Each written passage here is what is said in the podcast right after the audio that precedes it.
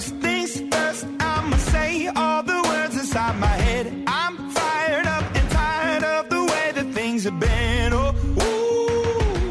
Fala galera do YouTube, sejam todos bem-vindos ao Digcast, o podcast do canal Digplay. Inicialmente me apresentando aqui quem vos fala é Heraldo, também conhecido como o Homem Barril, falo diretamente da cidade de Salvador, Bahia, e nessa 22 edição do Digcast terei como sempre a companhia mais do que agradável do próprio dono do canal.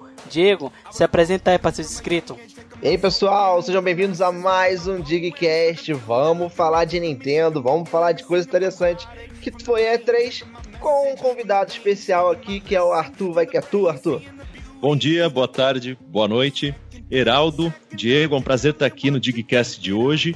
E vamos falar sobre Nintendo, né? Que é isso que eu gosto de fazer. Seja muito bem-vindo aí ao Digcast, Arthur. Eu espero que você curta o bate-papo e a galerinha também. E galera, nessa 22 segunda edição do Digcast, vamos falar sobre tudo que rolou na E3 de 2017 da Nintendo. Vamos dar nossas opiniões e fazer um balanço geral dos anúncios que a Nintendo fez, assim como a participação dela na E3 de 2017. Então vamos lá para a 22 segunda edição do Digcast.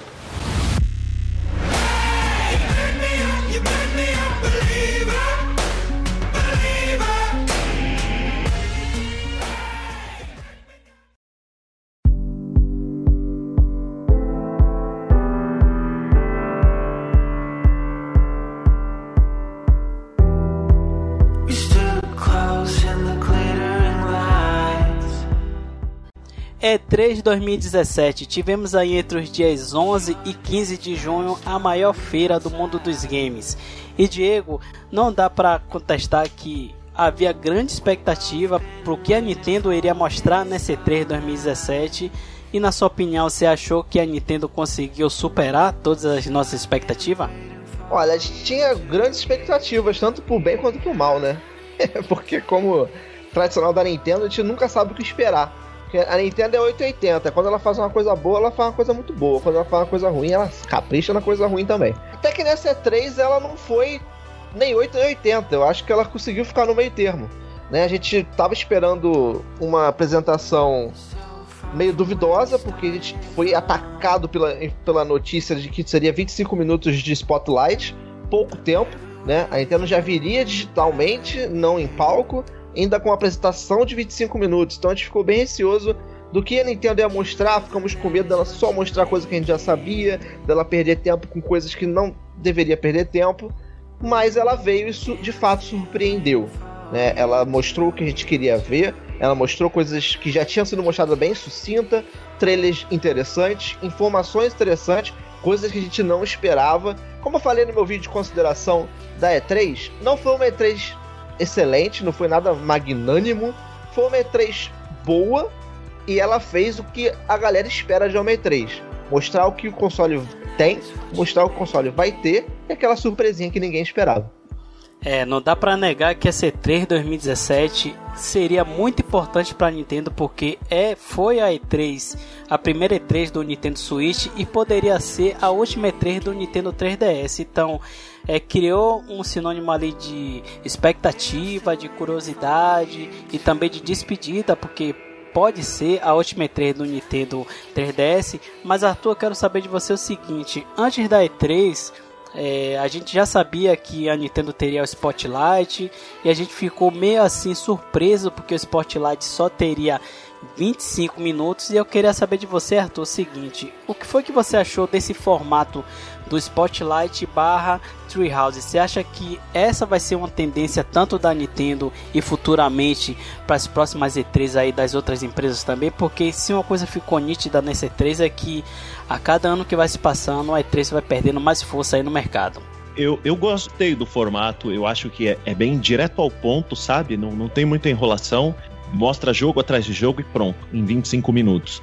Isso eu gosto. Assim, eu gostava da época das conferências também, mas era meio cansativo às vezes você vê uma hora de conferência ou duas horas de conferência, sei lá quanto tempo durava, e, e muito desse tempo era vamos chamar o cara da, igual aconteceu em janeiro, o cara da EA para falar que ele tá muito feliz e que ele vai lançar o FIFA, não sei o que, acho que isso é perda de tempo, sabe? Fica aquela puxação de saco e tudo. Eu, eu gosto de anúncio direto, então eu gosto desse formato do, do Spotlight por isso.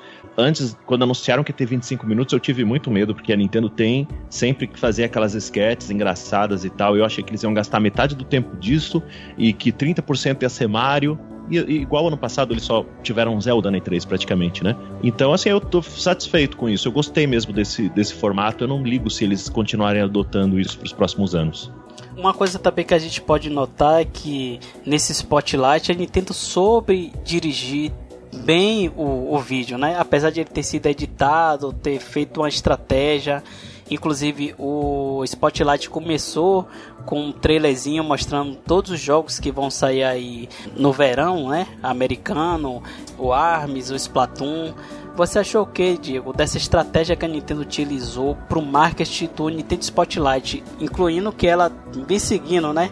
Do, os comerciais que a gente vê constantemente da Nintendo tá mais ou menos nessa pegada, jovem adulto, uma coisa mais simples, direta e rápida. Eu acho que tá excelente, eu nunca vi um marketing da Nintendo tão bem feito, tão preciso como tá agora. É, não sei quem é a equipe de marketing, não sei qual é a empresa que tá fazendo isso, mas espero que a Nintendo cria um contrato vitalício, porque nunca vi algo parecido, super bem acertado. É, a gente viu no trailer de mostra, né, de amostra no caso do Switch, aquele trailerzinho de 3 minutos, que foi muito bem aceito. E, cara, ela conseguiu mostrar em 3 minutos a funcionalidade do console. Uh, para que, que o console serve? Como ele funciona? Né? Já começou assim. E todos os outros comerciais, todos os outros trailers, e até mesmo o início do Spotlight, que foi um trailer baseado nos jogos competitivos. Mostrou ARMS, mostrou Splatoon, mostrou FIFA e mostrou Rocket League pela primeira vez, que a gente não sabia, que foi uma das novidades da E3 da Nintendo. Então, mostrou de forma rápida, sucinta, empolgante, que dava vontade de você participar daquilo ali, sabe? Dá vontade de estar naquele meio ali, jogar Splatoon com a galera, jogar o ARMS, jogar o Rocket League, jogar uma partidinha de FIFA. Então, tá muito bom essa maneira que foi feita, tanto os comerciais propaganda quanto o Spotlight. Spotlight foi bem objetivo, teve coisas ali que poderia até sair, mas num resumo, num geral, foi bem sucinto, bem objetivo. Tanto que a parte que mais chamou a atenção do Spotlight quase não apareceu. Que foi, no caso, o anúncio de Metroid e o anúncio de Pokémon. Se você desse mole, você perdia o anúncio. E, e foi o grande tchan da parada, entende? Então, a dosagem foi excelente. Poderia ser maior, poderia mostrar mais coisa, só que não decepcionou e foi algo assim que você começou a ver e quando chegou ao fim, não teve nenhum momento que você ficou assim, caramba, que coisa tá arrastada, não. Foi maravilhosa a colocação do Spotlight. Para mim foi tá um, um formato muito bem feito. Na verdade, o Spotlight ele foi um reflexo de toda a estratégia da Nintendo que foi feito desde o anúncio do Nintendo Switch lá em outubro. Se a gente for notar, todos os comerciais e até a própria Nintendo Direct, eles criaram meio que um formato novo, simples e didático para as pessoas entender e a Nintendo conseguir vender o seu peixe. Agora, Arthur, falando propriamente dito aí do Spotlight, falando sobre os anúncios, né, que teve lá no, no Spotlight, vamos falar primeiro dos jogos menores, né, que foram também algumas surpresas, tanto do Yoshi quanto do Kirby. Você inclusive fez até um vídeo dizendo que não entendia porque a Nintendo é, lançava muitos jogos da série Kirby, não é isso? É, eu sei que o Satoru Iwata ele era muito fã da série Kirby. Então existia essa justificativa. Porque eles fazem porque ele é o presidente da empresa e ele gosta, mas ele já faleceu, né? Faz quase dois anos. Eu não entendo. Realmente o Kirby é quase uma franquia anual da Nintendo, né? E realmente eu, eu achei desnecessário, mas é mais jogo, né? Não tem nenhum pro Switch, então é mais jogo pro Switch, é ótimo. Eu só acho que eles. Uh Podiam mostrar um F0 alguma coisa assim. Não, parece que eu tô reclamando de barriga cheia. A gente teve Metroid 4 e, e mais um Metroid 2D anunciado pro 3DS também depois. Mas eu realmente gostaria de ter visto o F-Zero ou outras franquias da Nintendo. A Nintendo tem muitas franquias, né? Alguma coisa com, com Mother, F-Bound, que eles continuam ignorando. É, e, e, no entanto, eles aproveitam que demais. Todo ano, todo ano, todo ano, sei lá. Acho que o Yoshi também saiu faz pouco tempo pro um, pro Wii U também. Não sei, não sei se tem demanda tanto para isso. Mas é bom, é bom. O que eu acho é o seguinte, às vezes é uma maneira de ver que a Nintendo tá focando também nos jogos pequenos, porque no Wii U eu tive a impressão de que por um, por um momento ela estava focando só em jogos que iam ter uma rentabilidade muito grande. Só que os jogos pequenos, eles fazem um papel importante quando você chega na prateleira e você vê variedade. Então é, é bom, isso é bom. Agora eu acho que um F-Zero, por exemplo, ia ajudar a ter variedade. É, uma coisa que, que faltou assim para mim 3, faltou entre aspas, porque eu não estava esperando mesmo. Já faz acho que 10 anos que saiu, 12 anos que saiu o último F-Zero. Então, mas é uma coisa que eu gostaria de ver. Eu acho que eles têm uma quantidade absurda de franquias Acho legal que eles estejam criando franquias novas como Arms agora, gera, Splatoon na geração passada. Mas acho que Kirby é demais, né? Muito Kirby, muito. Essa questão do Kirby do Yoshi é uma questão realmente de você aumentar a sua, a sua biblioteca com um jogo fácil de desenvolvimento que chame a atenção de um outro público também. Porque a Nintendo deixou claro, o Red falou isso, que por mais que os trailers, o marketing seja focado para o jovem adulto, Kirby e Yoshi atrai o público infantil. Então é um jogo que você pode pegar os seus joy dois Joy-Cons, que já tá ali, você compra o Switch já vem dois Joy-Cons. Você pode pegar um, dar pro seu filho, ou jogar entre irmãos, ou jogar entre é, namorados, não importa. É um jogo que ele tem uma temática mais infantil, mas atinge toda a faixa etária. Eu, por exemplo, sou um fã de Yoshi. Comprei o Yoshi Woodworld. Eu confesso que o jogo ele é divertido, só que ele é muito fácil para você passar de fase. Pra você coletar tudo não, mas é um jogo fácil e, mas é um jogo divertido pra você pegar, jogar uma, duas fases, me atrai. Só que também tem um público mais infantil, o Kirby principalmente. Ele, ele atinge um, público muito infantil. E só por critério de curiosidade, o Kirby, tanto o Triple Deluxe quanto o Plant Robobot, que saiu ano passado, eles venderam mais de um milhão de unidades. Então a Nintendo ela não gasta muito para fazer esse jogo e Sim. tem um retorno interessante, né? Porque para um jogo pequeno vender mais de um milhão é lucro para ela. E você tem um jogo a mais na biblioteca. Ou seja, você pode falar, olha, eu tenho mais um Yoshi, eu tenho mais um Kirby que vai completar uma lacuna aqui para um público específico. Sim, certamente Kirby e Yoshi são bem baratos para produzir.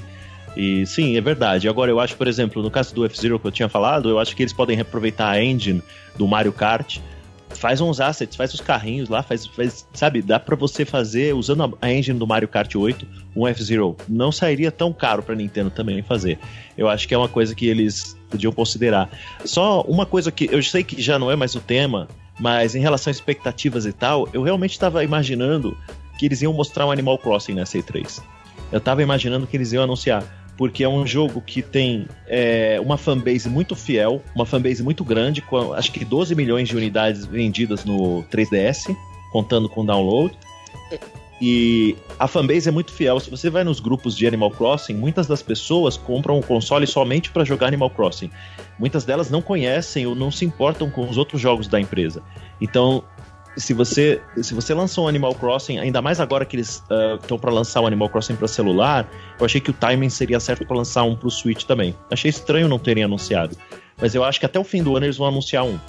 Uma coisa que você falou até no vídeo que você fez, Arthur, que eu até concordo com você, porque tipo assim, é, tiveram algumas surpresas que a gente vai falar daqui a pouco, mas tiveram jogos que não foram mostrados, tipo Pikmin 4, um próprio F0 que você esperava, um próprio Animal Crossing, mas eu acho que a Nintendo utilizou a estratégia certa, porque como é o primeiro ano do Switch e como é, a line-up até o final do ano está recheada de jogos, eu acho que não seria bom a Nintendo ficar entupindo a gente de muita surpresa. Tipo, deixa pra mostrar mais coisa na próxima E3. Tipo, na próxima E3 a Nintendo já vai ter lançado toda a lineup desse ano. Na próxima E3 ela pode anunciar lá e mostrar o Pikmin 4, um F0, porque aí já vai ter uma margem pro Mario Kart 8. Então acho que a estratégia que a Nintendo utilizou em só mostrar, acho que foi quatro ou cinco jogos, mostrar e anunciar jogos que vão sair futuramente, eu acho que foi uma estratégia totalmente certa.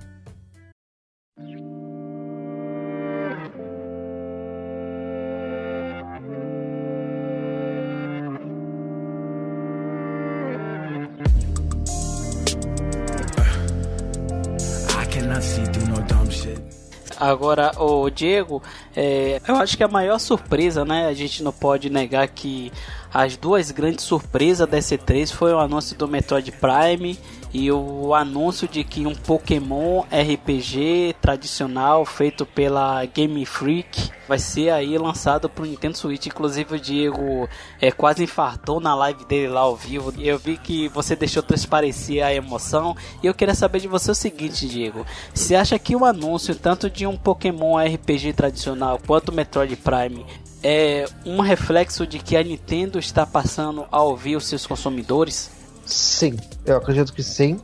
Eu acho que muito se deu pelo retorno negativo do Metroid Prime Federation Force. Foi um retorno muito negativo que a Nintendo teve, principalmente de dislike no vídeo e até mesmo em venda, a citação dos, dos fãs.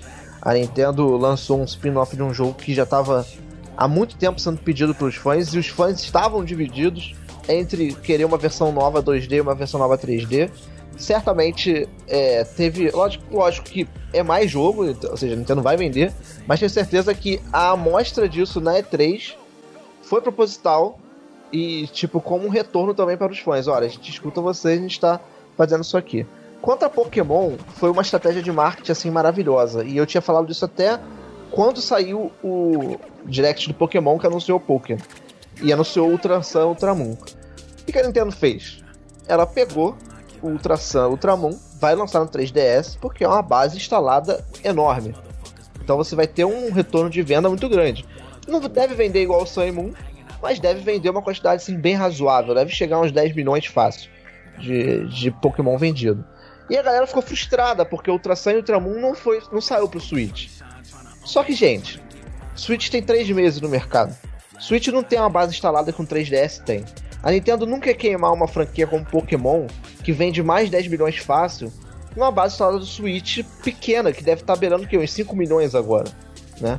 Então, a Nintendo fez a, a estratégia mais correta que ela poderia fazer, financeiramente falando, e também pela o, o, a valorização da franquia. Lançar Ultra Sun Ultramon no 3DS e anunciar um Pokémon nesse formato para o Switch. Porque anunciando o Pokémon, sem mostrar nada, que nem ela fez, dizendo que vai ter, aquele cara que tem um 3DS, que tá jogando Pokémon 3DS, ele sabe que ele vai ter que migrar pro Switch. Então ele já pode comprar o console agora, sabendo que vai ter um Pokémon pra frente. Ou ele já vai comprar um console no futuro, sabendo que vai ter um Pokémon pra frente. E o cara. Mesma coisa os, os, os fãs de Metroid. Já sabem que pode comprar. O cara que comprou um Wii U esperando o Metroid ficou frustrado, falou: Não vou comprar o Switch porque comprei e não teve Metroid. Não, pode comprar agora. E a mesma coisa acontece com Pokémon. Então a Nintendo vai vender Ultra Sun e Ultramon pra caramba. E no futuro vai lançar talvez os mesmos jogos, ou uma nova geração, ou um novo remake, não importa. Mas até lá, a base do Switch tende a ser muito grande. Por quê? Por causa de Mario que vai sair e porque a galera já sabe que terá um Pokémon. A galera já sabe que vai ter um Metroid. A galera sabe que vai ter um Kirby, vai ter um Yoshi. Então, esses dois jogos chaves, Metroid e Pokémon, mais Pokémon ainda, vai fazer com que a galera migre do 3DS para o Switch. Então, até um anúncio ou lançamento desse Pokémon principal, aí sim, o Switch vai ter uma base instalada suficiente para lançar um jogo nesse porte. Exato. E olha, uh, o, o Pokémon com certeza vai ajudar a aumentar a fanbase do Switch.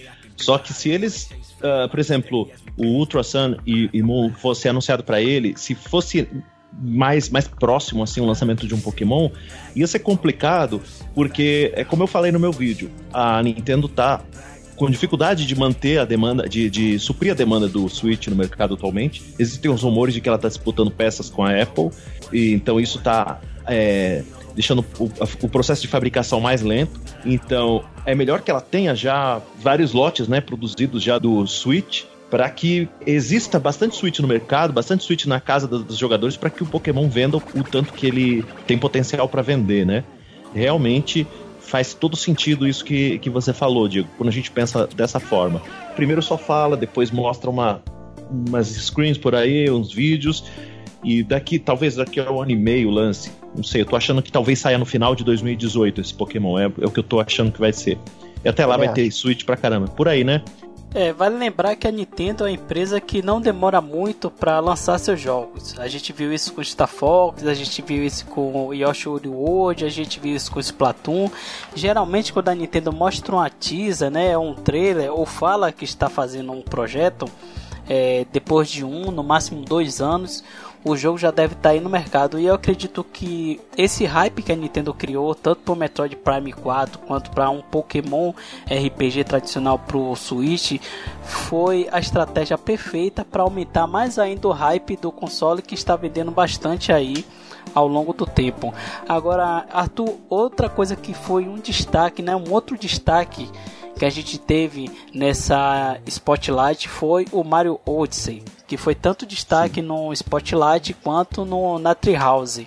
Não dá para negar, Arthur, que esse Mario Odyssey ele tem um grande potencial de ser para Nintendo e para o Switch o que Breath of the Wild foi para o Switch logo no lançamento dele, não é isso? Isso, também falei isso no meu vídeo, que a. Eu acredito que o Mario Odyssey vai fazer pela franquia Mario o que Breath of the Wild fez pro Zelda. Até o Breath of the Wild, todo mundo queria sempre lançava um Zelda melhor que o outro, não importa o que saísse, sempre a referência era Ocarina of Time. E agora eu tenho certeza que a referência vai ser sempre Breath of the Wild. Tem o que melhorar no Breath of the Wild, acho que na questão do enredo e tudo, mas é um excelente ponto de partida para o futuro da franquia. E eu acho que vai acontecer isso com o Mario, pelo menos com o Mario 3D, né? Não sei se a Nintendo ainda vai continuar com o Mario 2D no futuro, mas para Mario 3D eu sei que o Odyssey vai ser a referência. Eu tenho certeza que vai ser tão bom quanto o Galaxy foi, ou melhor. Eu, eu realmente senti isso. No, no que eles mostraram em janeiro, eu já, já tinha achado o jogo muito bom. Mas é incrível o quanto eles esconderam nesse tempo, sabe? O quanto eles mostraram agora que a gente não tinha ideia de que estava no jogo. E eu realmente tenho bastante expectativa para esse jogo pro, pro Mario Odyssey. Não sei se você lembra, Diego, é, no, logo quando foi mostrado o primeiro trailer teaser do Nintendo Switch, a gente tava discutindo o que seria melhor para Nintendo, ser lançado o Nintendo Switch com Breath of the Wild ou com Mario novo. E eu acho que depois que o tempo passou, a gente tem a nítida percepção de que a Nintendo fez a estratégia certa, porque o Breath of the Wild fez muito sucesso, fez o Switch vender e bombar aí no mercado, aumentando o hype do console e agora a gente teve a Spotlight, mais informações desse Mario Odyssey e não dá para negar que no final do ano esse Mario vai dar um outro boom de vendas e vai fazer um relançamento do Nintendo Switch aí no mercado do mundo dos games.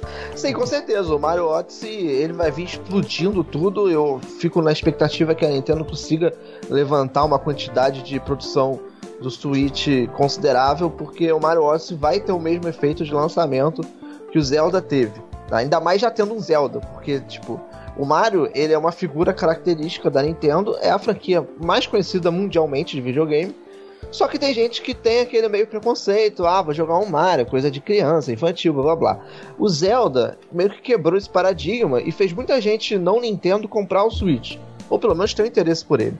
Então você lançar um Mario no final do ano, a, o cara já tem dois grandes motivos para comprar o Switch. Pô, poder jogar o Zelda, que é um jogo mais, né, na pegada jovem adulto, que é a pegada do Switch, eu vou jogar, comprar esse joguinho de criança aqui. No final das contas, ele vai jogar aquele jogo de criança 100%, vai perder cento e poucas horas, mas não vai admitir. Mas já é um motivo a mais para ele comprar. Então, o, eu acho que a Nintendo precisa focar muito nessa produção de, de Switch, porque o Mario, ele é um system seller absurdo sabe? Você vê que os consoles, sempre quando tem algum lançamento de Mario, somente Mario 3D e Mario Kart, a venda tipo, explode. Então não tenho dúvida que esse Super Mario Odyssey vai ser muito importante pro, pro Switch e, e vai ser um lançamento assim estrondoso. Nesse 3 também, além do Nintendo Switch, o 3DS ganhou um grande destaque com os anúncios aí do, de um novo Metroid, um remake do Metroid 2, né, o Samus Returns, e também teve o Mario Luigi, um remake do Mario Luigi, mas antes mesmo da E3, o 3DS já tinha ganhado um grande destaque com o anúncio do Pokémon Ultra Sun e Moon. O Arthur, a gente estava conversando antes de gravar aqui sobre a situação atual do 3DS. Eu particularmente achava que S3 poderia ser a última E3 do Nintendo 3DS. Só que com esses últimos anúncios eu já não tenho mais convicção e certeza de que o 3DS pode morrer em 2018. O que é que você acha? Você acha que depois do que a gente viu antes e durante a E3 e o próprio Red também já veio a público falar que o 3DS tem muita lenha para queimar, você acredita que o 3DS pode ter é, uma sobrevida depois dessa E3 aí? Eu confesso que eu fiquei surpreso. Eu realmente não esperava mais anúncios pro 3DS. Eu achava que o Pokémon Ultra Sun e Ultra Moon ia encerrar, pelo menos da parte da Nintendo. Mas. Uh, então, assim, realmente fiquei surpreso com o Metroid. Eles estão promovendo também o Ever Oasis, que é um RPG. É, eles anunciaram é, o remake do Mario Luigi, como você falou, né?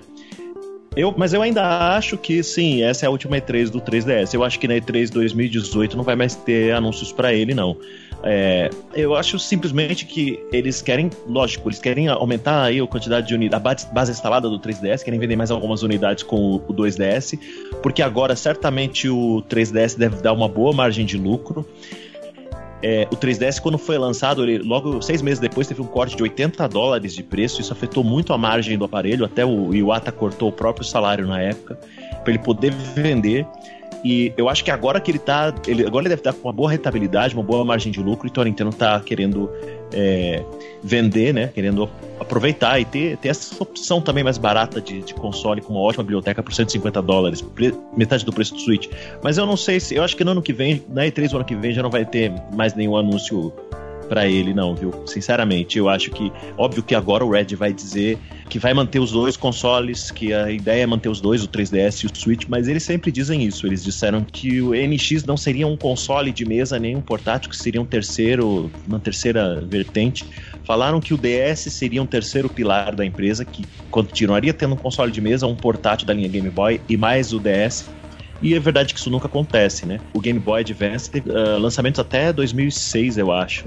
Foi, foi bem longe, mas eu acho que até meados de 2018 ainda vai ter alguma coisa do 3DS. Depois não vai ter mais, não. Porque a ideia do Switch é, é dar continuidade à linha portátil e linha de console de mesa da Nintendo ao mesmo tempo. Muita gente diz que ele é só um portátil, que a Nintendo largou os consoles de mesa, mas assim, se você olhar, o que a Nintendo apresentou até agora no Switch é jogo de console de mesa, é jogo de porte mesmo uh, que é o Zelda, o Mario Odyssey também, o Xenoblade, que é um jogo gigantesco. Então eles têm apresentado somente jogos de porte de, de console de mesa, ou ARMS, que tem um foco no multiplayer, inclusive no multiplayer local. São coisas típicas de console de mesa. E agora que eles disseram que vai ter o Pokémon da série principal, que é algo tradicionalmente de portáteis, já é uma preparação para o fim da vida do 3DS. O Switch vai passar a assumir esse posto também de portátil da Nintendo. De portátil e console de mesa ao mesmo tempo. Que eu acho ótimo, sinceramente. O 3DS tá bem vivo ainda esse ano, né? Como você falou, tem vários jogos, tem o Ever Oasis, tem o Pikmin, tem o Metroid, que, pô, é o grande tchan desse ano. Para mim, o Metroid ofuscou até o Ultra Sun e Ultramon. Porque eu sou um jogador de Pokémon casual, mas eu achei sensacional o Pokémon Sun e Moon. Eu joguei bastante, acho que eu, tô, eu zerei ele com umas 60 e poucas horas. É, e vai ter o Mario Luigi. Vai lembrar que Fire Emblem Wars vai sair pro Switch também, vai sair pro 3DS. Ah, então tem mais jogo aí. Tem um jogo muito interessante que eu quero muito jogar, que já saiu pro Japão, que é o Monster Hunter Histories. Que vai sair pro ocidente ainda. Então, o 3DS esse ano tem bastante coisa ainda. O, o Switch tem mais, mas o 3DS tem bastante coisa e bastante coisa Nintendo. Porque a maioria que eu falei aqui é Nintendo, né? É, ou pelo menos a Nintendo tá ali junto, como é o Aces e o Fire Emblem Warriors. Mas a questão é que 2018, de fato, acho que vai ter pouquíssimos jogos Nintendo pro 3DS, porque a Nintendo vai estar tá com a, o forno, a lenha toda para o Switch. Né? Tem jogo já da Atlus, se eu não me engano, que é o, aquele Radiant Story, o Etrian Odyssey, tem alguns jogos do, já anunciados de third party pro 3DS. Mas como o Arthur falou, como foi com o Game Boy Advance, acredito que vai ser também com o 3DS. 2018 vai ter um suporte bem pequeno da Nintendo, mais third party, porque tem jogos third party que vendem bem no, no console. E a Nintendo vai se focar ao máximo no Switch, como ela já tá fazendo. A gente vê que, cara, a gente tem para 2018 pro Switch. Não, não anunciado nem na, Quer dizer, anunciado na E3 não anunciado. É o Metroid, é o Pokémon e Yoshi Kirby. Isso que a gente já sabe. Fora Pikmin, que está em desenvolvimento, Fora a IP da, que a Retro trabalhando, que já foi dito que o Metroid não está sendo desenvolvido pela Retro. Fora o jogo em parceria com a Platinum, que a Platinum já falou que está fazendo. Temos o Fire Emblem principal no Switch também, que, que foi anunciado no Direct de Fire Emblem, só que a Nintendo não falou. Então, só aí contando de alto, nós temos oito jogos que possivelmente sairão em 2018. Então, a gente tem bastante coisa, bastante foco da Nintendo no Switch. A tendência é toda a base 3DS ir pro Switch e o 3DS realmente em 2018 findar.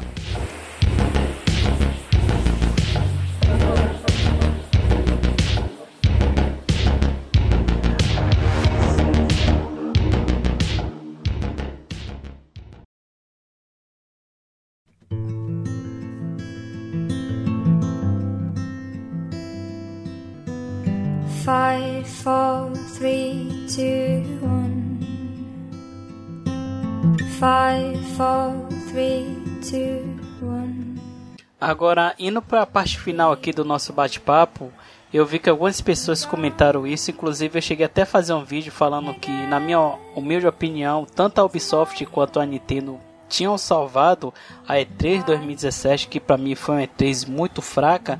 Eu queria saber de você, Arthur, se você compartilha desse pensamento meu de que a E3 2017 foi muito fraca e que a Nintendo realmente conseguiu é, ser um pouco acima das suas concorrentes em termos de o que ela teve para mostrar e o que ela apresentou nessa E3 2017. Eu acho que a E3 tá realmente ficando cada vez mais fraca. Eu acho que não só isso. é, Aliás, eu acho que o próprio pessoal da E3 já se tocou que as empresas não precisam mais desse evento, não precisam mais segurar os anúncios. Como ah, você tinha falado antes do marketing da Nintendo, eu lembrei do vídeo em que eles anunciaram o Switch em outubro do ano passado. Aquilo atingiu em poucos dias 20 milhões de, de views. Ah, então as empresas conseguem falar direto com o público sem precisar da E3. É, não precisa mais ter todas as atenções voltadas para um evento. E recentemente, acho que foi do ano, do ano passado, a E3 agora abriu, abriu para o público, né? Ela está aberta para o público. Antes era só para a imprensa. Eu acho que é por causa disso. A tendência é o evento mudar mesmo, se tornar menos importante na, na questão dos anúncios e da, da divulgação e mais uma feira para que a- a- o público possa experimentar os jogos. Acho que esse é o futuro da E3. Foi bem, foi bem decepcionante no geral, sim. É, a Nintendo com um evento de 25 minutos, se você pegasse isso, jogasse em, em 2010, por exemplo, em 2007, eu ia ficar muito decepcionado.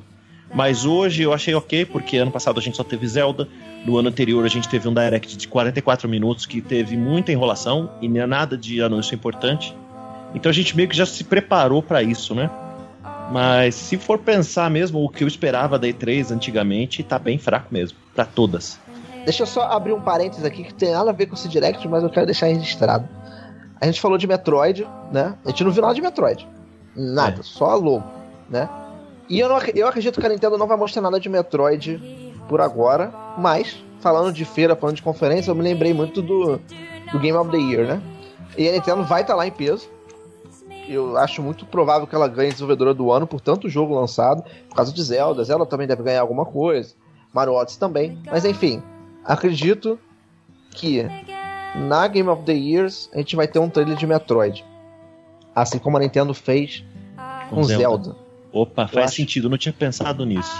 Eu acho bem provável isso acontecer. Só porque eu só, só que a gente tá falando de um, uma- de um evento, eu lembrei de outro. Porque o Game of the Years hoje em dia tá muito enaltecido. E algumas, algumas novidades a gente fica sabendo por lá. É. E eu acredito que o Metroid tem a chance de aparecer por lá. Hein?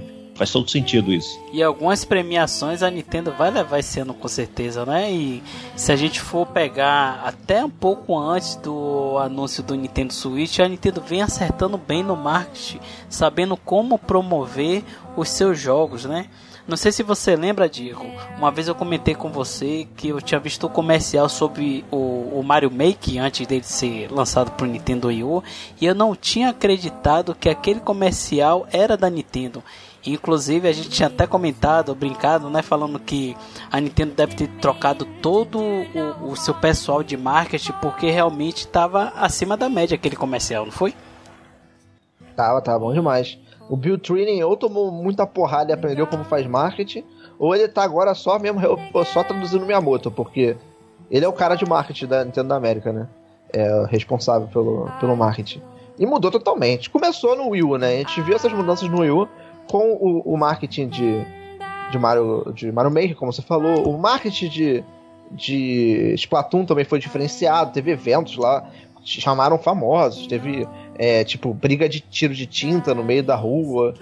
Começou um pouquinho mas o Wii tava morto, né? Então não tinha muito destaque. Mas com o Switch, tá mel na chupeta.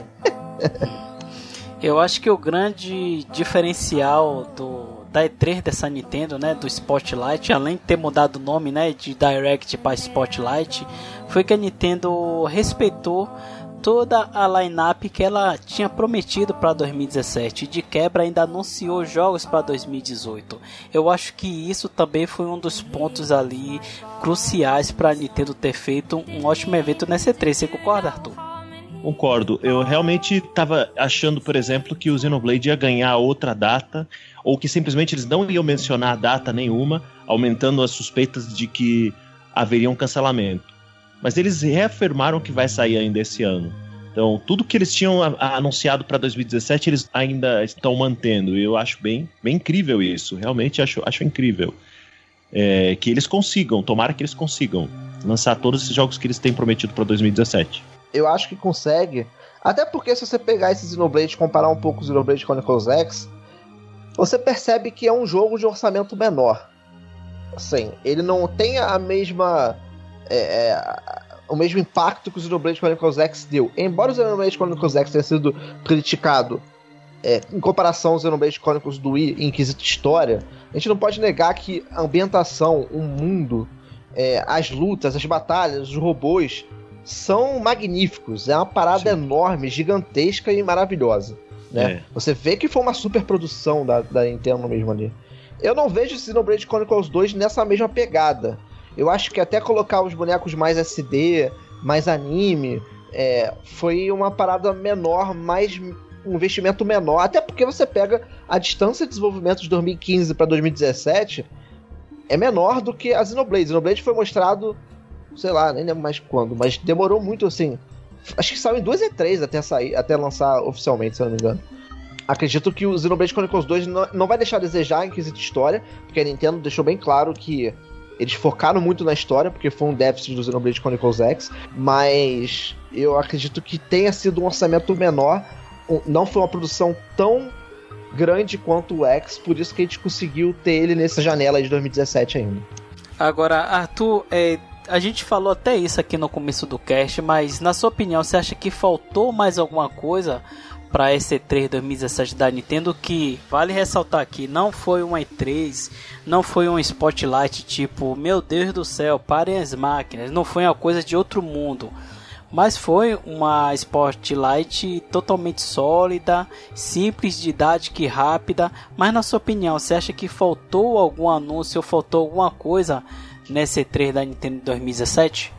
Eu, eu, sempre. A gente sempre vai achar que falta alguma coisa, né? A gente sempre tem aquele jogo que a gente queria ter visto, sempre. Todo mundo tem o seu. Mas eu acho que eles dosaram muito bem. Eu acho que eles mostraram o que eles tinham que mostrar.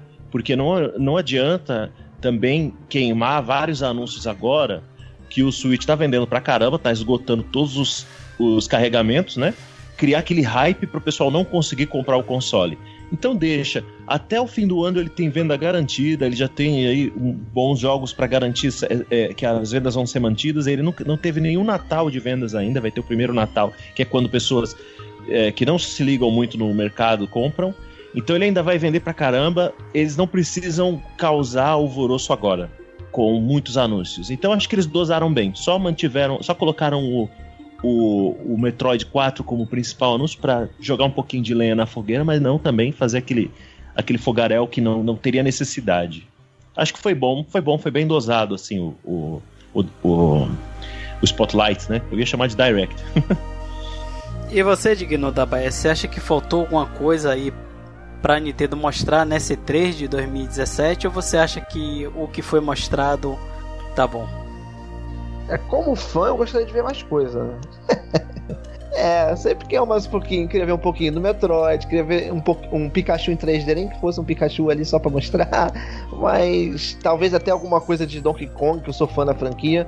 Mas eu acho que o Arthur tem razão, sim. A, a Nintendo já tem muita coisa para esse ano.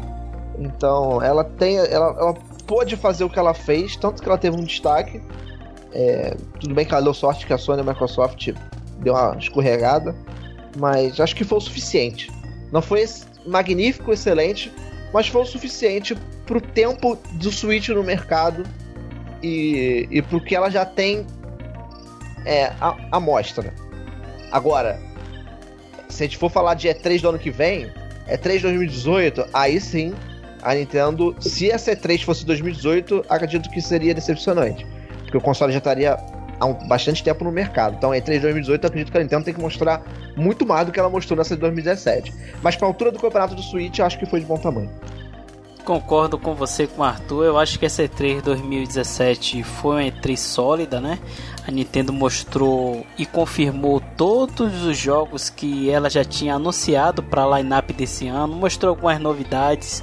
Eu também gostaria de ter visto o Pikmin 4, que eu joguei muito Pikmin 3 e me apaixonei. Gostaria de saber qual é essa IP misteriosa da Retro, que já tem já vai fazer quase um século e a gente não sabe que jogo é esse. Não vai fazer quase um século, É. mas já tem há um tempinho já, né? Tinha um No novo... final de 2013. Sim, foi no final de 2013, não foi, Arthur? Exatamente. Faz muito tempo. Não é um século, mas é muito tempo mesmo. É, e tem também um novo jogo da Platinum Game que a gente não sabe como é, mas como o próprio Diego falou e o Arthur também disse aí, é, a gente está apenas no primeiro ano de vida do Nintendo Switch, não chegou nem o Natal, que é a época que vende mais consoles e vende mais jogos, e eu acho que por essa lineup que a Nintendo confirmou que vai ter em 2017 e por toda E3 que foi, né, não só da Nintendo, mas das outras empresas, eu acredito que esse E3 2017 da Nintendo foi bom até demais.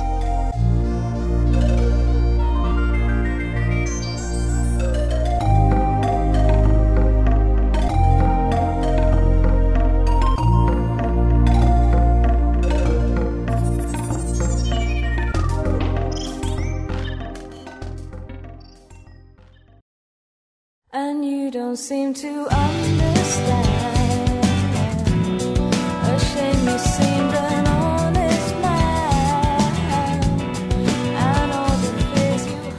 Muito bem, galerinha, estamos chegando ao final mais uma edição do Digcast, já estamos na 22 segunda edição.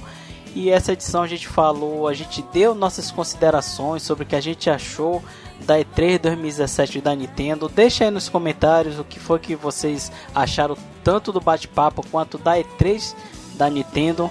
Gostaria de agradecer aqui a todos os inscritos do canal Digplay que sempre está conferindo os Digcast, tá deixando seus feedback, tá sempre perguntando quando é que vai ter novas edições. Gostaria de agradecer também ao Arthur, que foi o nosso convidado. Mas Diego, eh, se despede aí dos seus inscritos. Muito obrigado a todos que acompanharam mais essa edição do Digcast. Falando sobre E3, E3 é sempre bom, uma época boa, cara, pra, pra poder. Antes a gente especula o que vai ter, a gente assiste, a gente fica surpreso, a gente se decepciona, depois comenta sobre. É um momento. A gente falou aqui que a E3 realmente tá perdendo seu, sua importância conforme passando o tempo, mas ainda é um evento grande, é um evento bom de, de bater papo sobre. Agradecer mais uma vez a você, Heraldo, por fazer esse podcast acontecer. Como eu sempre falo aqui, essas. Estamos na 22 segunda, as 22 edições foi esquematizada, foi agendada, foi editada, tudo pelo Homem Barril. Eu só tô aqui como participante mesmo, então, mais uma vez, obrigado, Barril, por fazer acontecer o Digcast aqui no canal. E agradecer a participação especial do Arthur, que também aceitou o convite e tá aqui gravando junto com a gente. Arthur, manda o alô aí, se despede aí da galera e faz o jabá aí do seu canal para que a galera conheça. Eu agradeço muito ao pessoal que ouviu até agora, até o final. Agradeço também a você, Diego, Barril, vocês é, por terem me convidado. É, quem gostar de Nintendo também, acho que pouco percentual do seu público gosta, né? É, também visita o meu canal, no Super Você Tubeia 64. Eu faço vídeos muito de vez em quando, assim, mas é, às vezes eu dou uma retomada e começo a fazer semanalmente. A ideia era fazer vídeo semanalmente, mas nem sempre eu encontro tempo para isso. É um canal meio jogado, mas vocês vão achar algumas coisas legais lá sobre Nintendo. Bom, muito obrigado então a todos. A gente é que agradece a sua participação nessa edição do Digcast, Arthur. Espero que você tenha curtido o bate-papo, a galera também. Eu peço que a galera dê uma conferida no canal do Arthur, que vai estar aqui na descrição desse Digcast. Inclusive, o Arthur fez até um vídeo falando um pouco mais sobre a E3. Eu recomendo que a galerinha dê uma conferida lá. E pra galera que quiser saber dos meus projetos, dá uma pesquisada aí, Rádio Barril que é um bate-papo que eu faço semanal juntamente com algum convidado, falando sobre coisas que acontecem aí no mundo dos games. Enfim, galera, espero que vocês tenham curtido mais uma edição do Digcast. Forte abraço a todos e até a próxima. Valeu! Valeu! Valeu, obrigado, pessoal.